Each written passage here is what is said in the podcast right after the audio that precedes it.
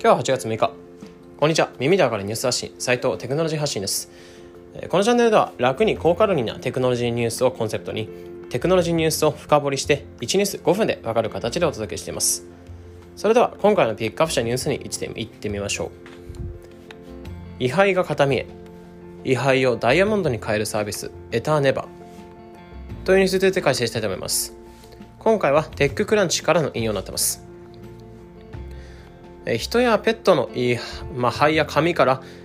ダイヤモンドを作るというサービスの紹介になってます。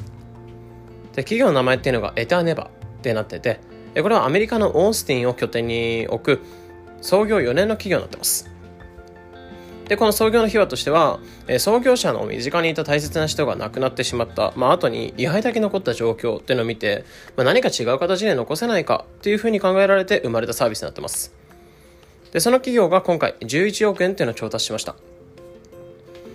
でダイヤモンドっていうのは本来炭素原子がきれいに整列して穴の形を作ってるんですけどこのサービスはその違反に残された炭素からダイヤモンドを作ってくれるっていう技術になってます。で細かい概要としてはカラーに関しても無色からカラーまで結構バリエーションがかなりあってで作るのに制作期間が7から9ヶ月で完成するそうです。で価格っていうのが2999ドル。日本円にして約33万円から作れるそうです。で今人の依頼ももちろんあるんですけど約40%の、えー、ペットの依頼っていうの増えてるそうです。でこの調達した資金で今後のサービス全国展開や、えー、葬儀社との提携など、えー、より考えてるそうですね。で今回のニュースを受けて、まあ、お金で単純に買えない喜びなのかなっていうふうに思いました。まあ、今後人っていうのはもちろんですが、ペットに注目したサービスが、まあ、どんどんどんどんいろんな IoT だったりとか健康管理だったりとかって増えてきてるように、まあ、ペット市場っていうのは伸びる分野なんですよね。まあ、寿命としては基本人間より短くなってしまうので、飼い主はペットが亡くなってしまった後も、まあ、形として残せるのは嬉しいサービスなのかなっていうふうに思いました。ということで今回は、位牌が片見え、位牌用ダイヤモンドに変えるサービス、エターネバというについて解説しました。ピックアップしたニュースは概要欄にリンクに載せたりもありますので、もしもう少し詳しく知りたいと思った方はぜひ。このような形でこのチャンネルではテクノロジーニュースを深掘りして、できるだけ分かりやすくお伝えしています。日々の情報収集に役立ってくれれば嬉しいです。また、忙しい方向けに無料で毎日10分テクノロジーを学べる LINE アットピックニュースというサービスを運営しています。この音声というのはもちろん声明のプレゼント企画だったり、メンバー限定の様々なキャンペーン情報を流しております。もしこれを聞いていて、まだ登録があった方がいたら、ぜひ概要欄のリンクから無料メンバー登録っていうのを待ってます。で、最後、ちょっと終わりにする前に話そうと思う、まあ、今日話していこう、何話していこうかなと思ったんですけど、まあ、今日は、そのダイヤモンドの価値を何で決められるかってことについて話していきたいのかなというふうに思いました。まあ、時間に余裕がある方は、ぜひ、この後の雑談、まあ、その雑談だったりとか、ちょっと、えー、こちらもお付き合いください。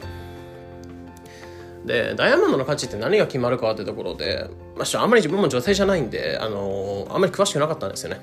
なのでちょっと調べたところ、まあ、ダイヤモンドっていうのは4つの 4C で決められるってなってて価値っていうのが。4つっていうのがカラークラリティカットカラット。の4つになってます。でカラーっていうのが色になっててクラリティが透明度。でカッカットっていうのが研磨技術だったりとか断面の綺麗さ。あとカラットっていうのが重さになってるそうです。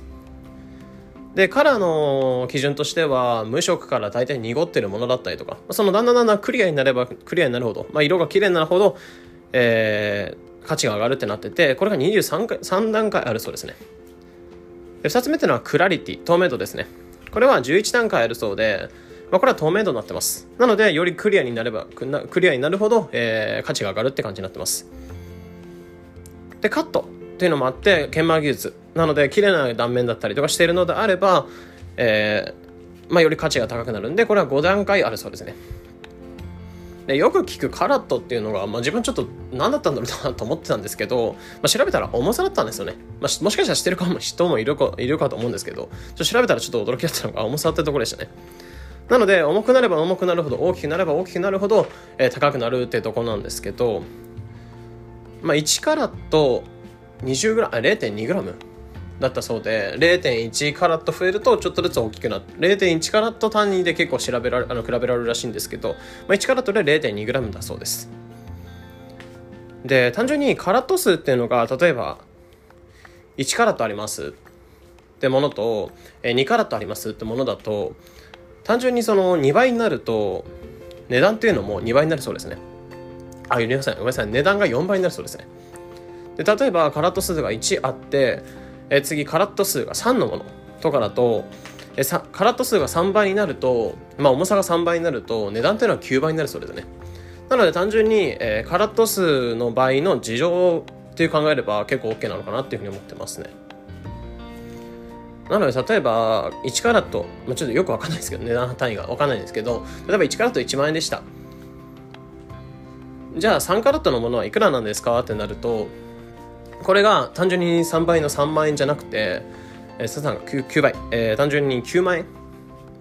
なるって形で、まあ、かなりの1カラットでも差になるのかなって思うので単純に0.1カラットとかで比べたりしても、まあ、かなり数万円とか変わってくるものもあるんじゃないでしょうかね。なので今回ちょっと話してたのが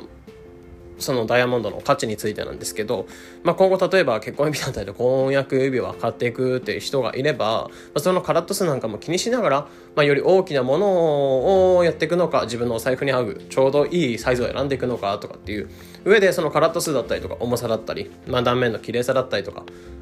っていうのが指標になってくると思うんでそこなんかも参考にちょっと決めてみるのもありなのかなっていうふうに思いますね。ということで雑談コーナーというのが今回ちょっとダイヤモンドについて話していきました。まあ、今回話していったのが、いはや片見えっていうところで、その出していくサービスだったので、まあ、ぜひぜひ、えー、こちらなんかも情報収集の参考になれば嬉しいのかなというふうに思います。それでは、えー、今回終わりにします。それでは、良い一日を。